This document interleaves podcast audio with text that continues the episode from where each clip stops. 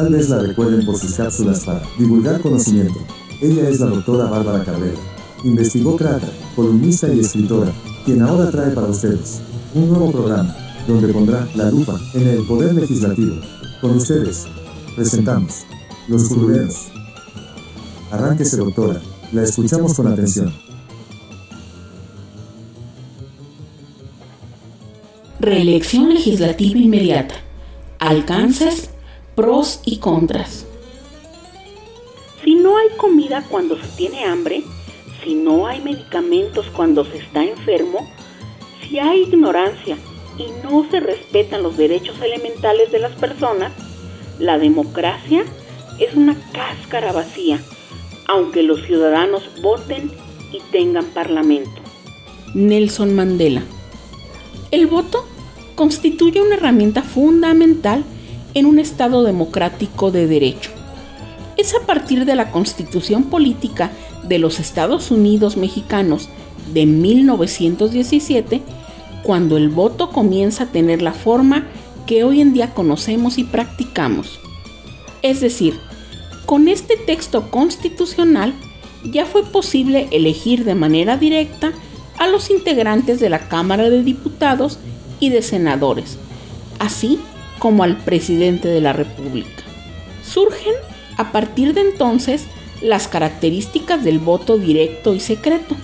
En 1953 además de otorgar el derecho al sufragio a la mujer, se adicionaron a las características del voto la de ser universal. En 1977 se incorporó a la legislación secundaria la de ser libre y en 1990 se señaló que el sufragio es universal, libre, secreto y directo mientras que el Código Federal de Instituciones y Procedimientos Electorales de aquel año le adicionó las características de ser personal e intransferible. Respecto al principio de no reelección, existen diversidad de opiniones.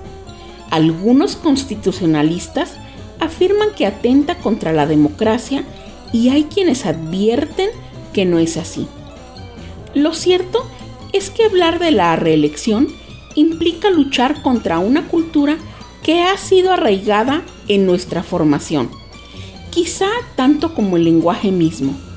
Y es que en México, desde niños, nos enseñaron que la reelección era mala y que era propia de los gobiernos tiranos. Baste recordar que el pueblo mexicano ha vivido este principio a lo largo de su historia regímenes impopulares como los de Santana y Porfirio Díaz supieron del arraigo que este principio tiene en la conciencia popular. Si analizamos con detenimiento las distintas obras de autores constitucionalistas que datan de la posrevolución, observamos que la tendencia es antireeleccionista. No obstante, es de llamar la atención que estas expresiones se refieren esencialmente al Ejecutivo y no al Legislativo, quien no ha sido tratado de la misma manera, sin hacer un distingo a partir de la naturaleza que le es propia. El papel del Poder Legislativo es sumamente trascendente para la transformación social, política, económica, medioambiental y cultural del país la construcción y consolidación del Estado democrático de derecho pasa por la discusión en las cámaras.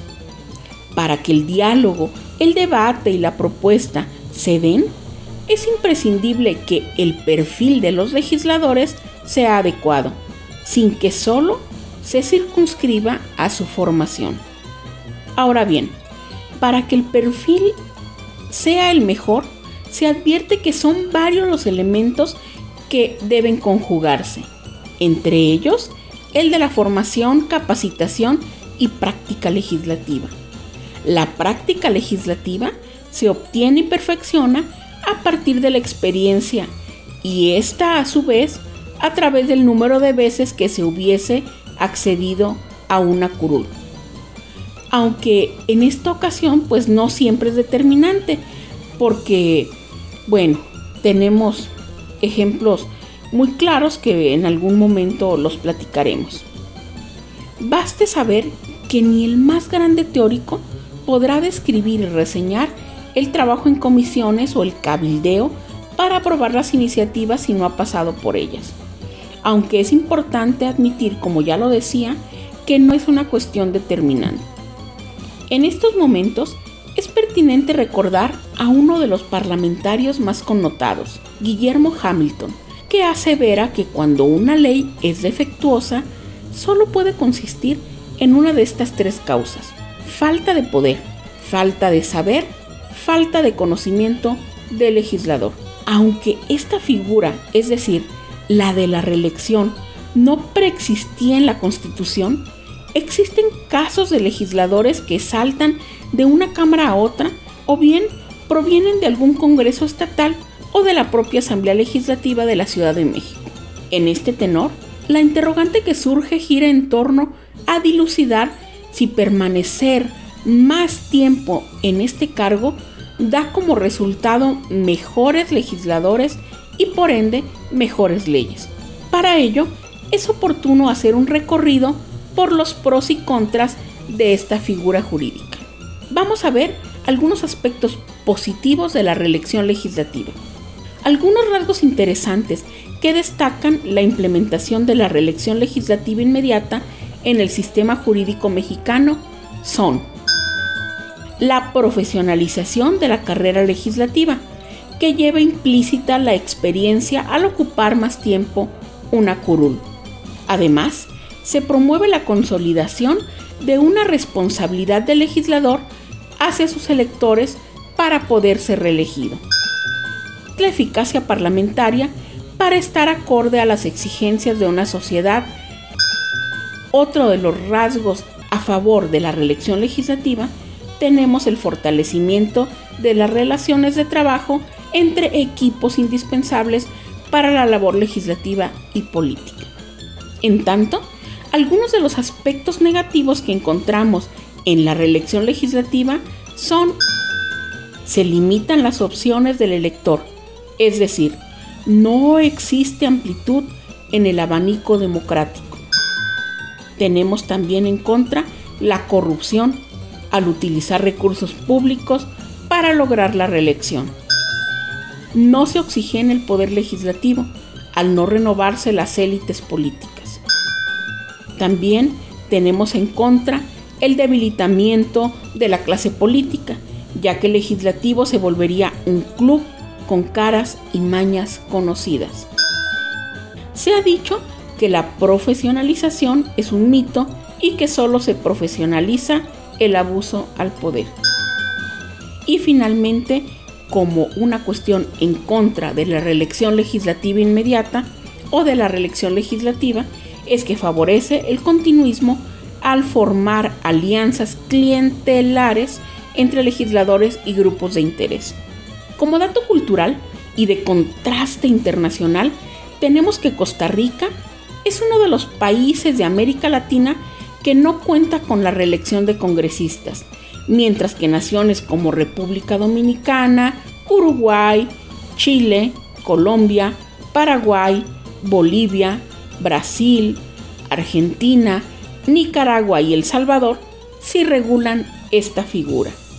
Proporcionados los elementos anteriores, conviene escudriñar cómo se ha ido tratando el tema de la reelección legislativa a través de los diversos ordenamientos constitucionales por los que ha transitado nuestro país. Para ello, es sumamente importante analizar el contexto histórico del momento, puesto que nos permitirá entender las razones por las cuales se tomaron las determinaciones que llevaron a la redacción de los documentos constitucionales que se aluden. Ese es precisamente el tema que les presentaré la próxima ocasión. Profundizar en estas temáticas, hagan suyo el libro Los Curuleros. Estudios y observación del Poder Legislativo, un libro de la autoría de la doctora Bárbara Cabrera, con el sello editorial Paideya MX. Pedidos e informes en paideyamx.gmail.com o a través de la cuenta de Twitter arroba paideyamx. Los invitamos a intercambiar puntos de vista acerca de estos temas con su autora, a quien, entre letras, con su café y a un tweet de distancia, la encuentran como arroba guion bajo Bárbara Cabrera. Hasta la próxima.